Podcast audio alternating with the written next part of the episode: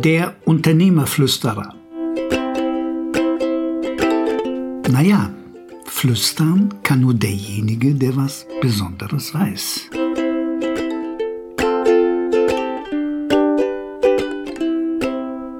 Fehlerkultur.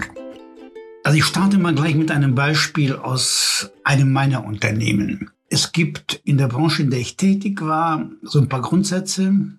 Und ein Grundsatz ist, ich mache das mal einfach. Alles das, was ich einem Kunden anbiete, muss ich vorher eingekauft haben.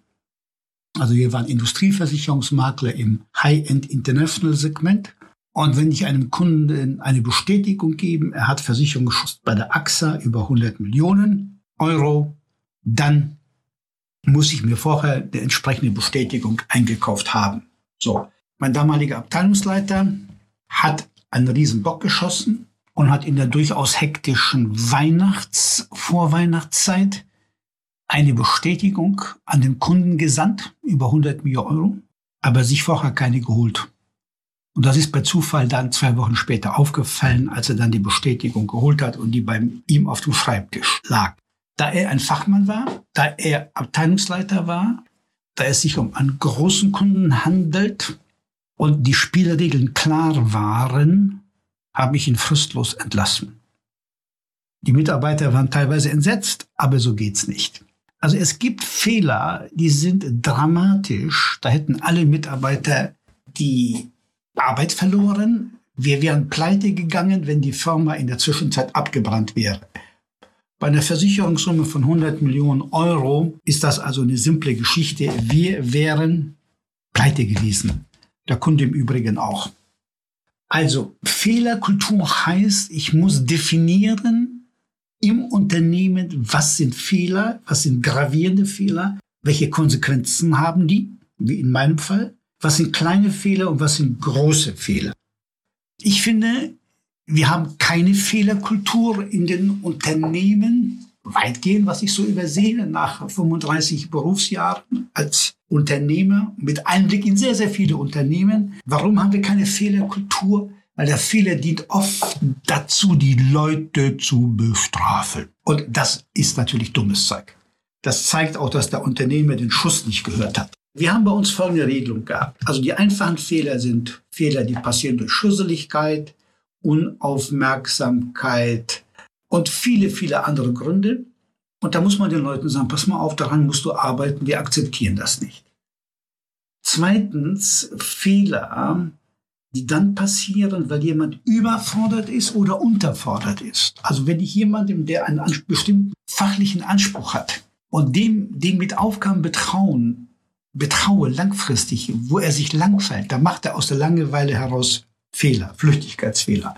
Und das ist aber ein Problem des Unternehmers, wenn er einfach zu blöd ist, den Mann richtig einzusetzen.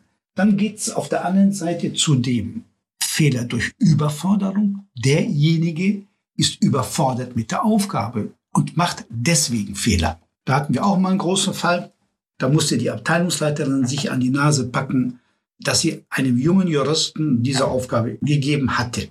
Dann gibt's Fehler, die kommen zustande in Stresssituationen. Jemand ist krank oder war krank, in der Familie ist ein großer Krankheitsfall, ist ein Todesfall und so weiter und so weiter. Da muss man Acht geben. Es gibt einen sehr interessanten Fall aus der Mayo Klinik, eine der sicherlich besten Kliniken, auch was Prävention angeht, weltweit. Und in der Mayo Klinik gilt ein Grundsatz, ein Top-Chirurg also die Chirurgen, die die schwierigen Sachen machen, wenn die aus den Ferien zurückkommen, eine Woche danach dürfen die die schwierigen Sachen nicht operieren.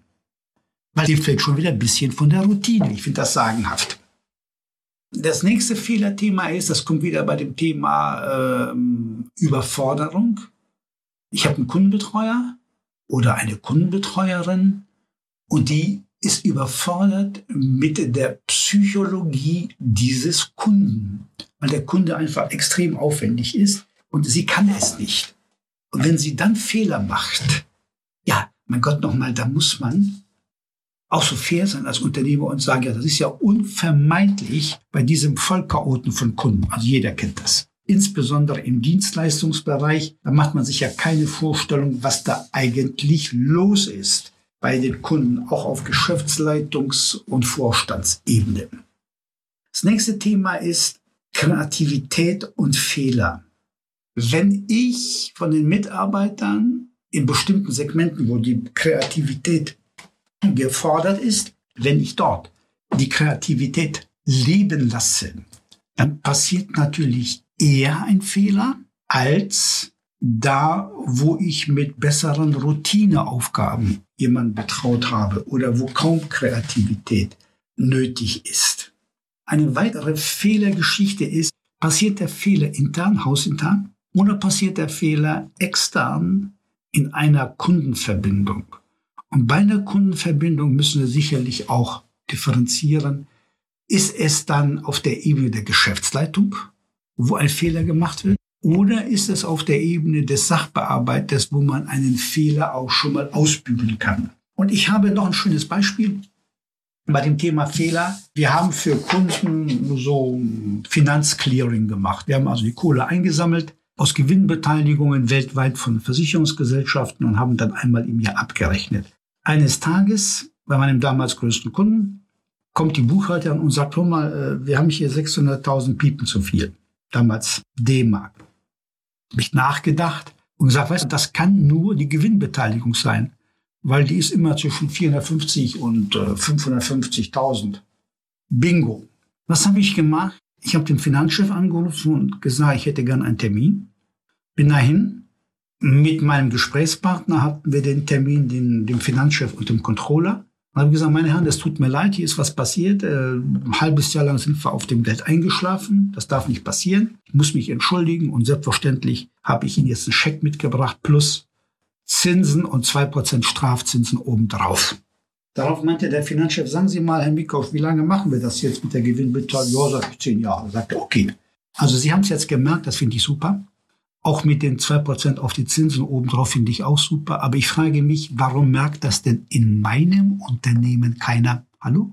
Warum merkt das denn bei uns keiner? Da guckte er den Gesprächspartner an. Mein Gesprächspartner, Volljurist, der sagte, ich bin hier nicht der Buchhalter und der Controller. Kümmert ihr euch um euren eigenen Krempel. Darauf sagte dann dieser Finanzchef, Herr Mikosch, nahm den Scheck, zerriss ihn und sagte, wissen Sie, wir sind hier ein börsennotiertes Unternehmen. Also ich muss Ihnen schon ein paar Zinsen abnehmen, aber Sie kriegen jetzt von mir ein kleines Geschenk als Dankeschön dafür, dass Sie so offen und so professionell das gehandhabt haben. Äh, Sie geben mir jetzt zwei Prozent weniger als üblich Zins und auf den Strafzins verzichten wir. So, meine Damen und Herren, ihr könnt euch nicht vorstellen, welche Reputation ich von da ab und meine Firma bei diesem Kunden hatte. Und das ist eben, was ich damit sagen will, ein Beispiel, wie man einen Fehler in einen Kundenbindungsaspekt umwandeln kann.